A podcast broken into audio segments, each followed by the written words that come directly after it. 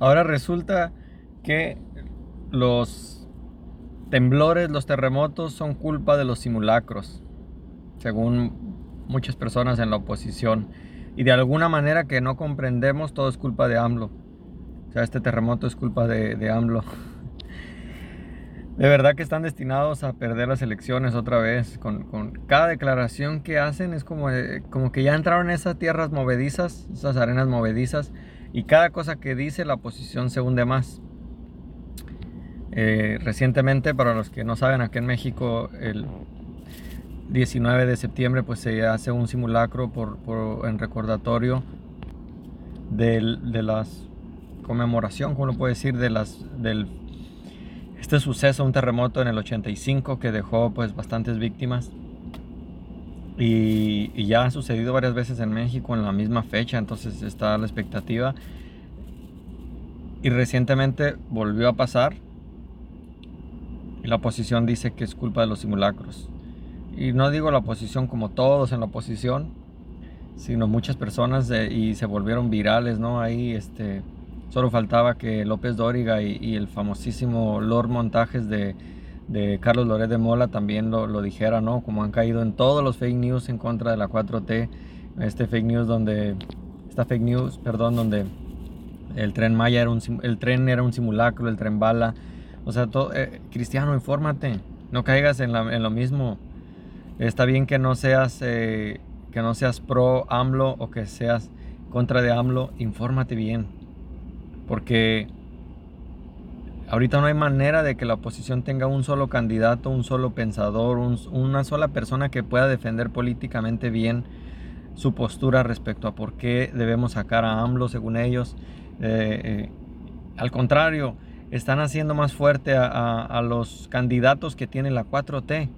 Y de repito, esto es un peligro. Yo, yo como, como simpatizante de AMLO, veo un peligro que la oposición no tenga ni un solo buen candidato que, que sea digno de que tenga siquiera la más remota posibilidad de ganar las siguientes elecciones. Ando como ven despeinado porque no hago videos cuando quiero, sino cuando puedo. Entonces, pues, pues aquí estoy nada más.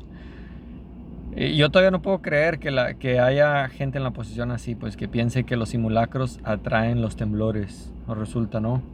AMLO pasó de ser Mesías y repito, de Mesías, nosotros como simpatizantes de AMLO jamás lo hemos llamado así, sino pasó de ser Mesías para la oposición, porque son ellos los que siempre lo llaman su Mesías, dicen, ah, es que el Mesías de los Chairos. Ni siquiera simpatizantes ateos que yo conozco han llamado Mesías a AMLO. Curiosamente, quienes lo llaman Mesías son los opositores, entonces tengan cuidado con usar esas palabras, porque pasó para ellos, para la oposición, pasó de ser un Mesías a, ser un, una especie de Dios que incluso controla ya el clima y el tiempo y que causa terremotos. O sea, por favor, terminen la primaria.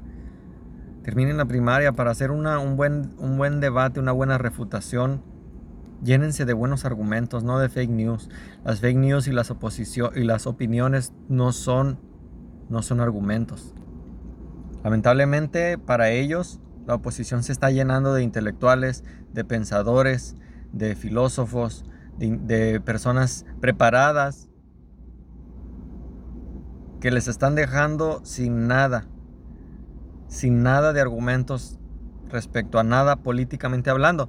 Porque ya cuando sí reconozco que en la posición hay mucha gente que está a favor del aborto, a favor de la ideología de género, y por eso digo que me parece un peligro cuando Andrés Manuel deje el cargo, porque la pregunta es a quién se le va a quedar. Estas personas que vienen no vienen con los ideales de Andrés Manuel, con todos los ideales, tendrán algunos, pero no todos. AMLO es alguien que ama a la familia. La preocupación mía es quién va a venir después. Entonces, en la oposición la, única, y ni siquiera es de, ellos, es Agustín Laje, que puede dar un buen debate en cuanto a esos temas. Pero los mismos panistas y periodistas son unos cobardes que no pudieron sostener lo que creen, porque en realidad no lo creen. ¿no?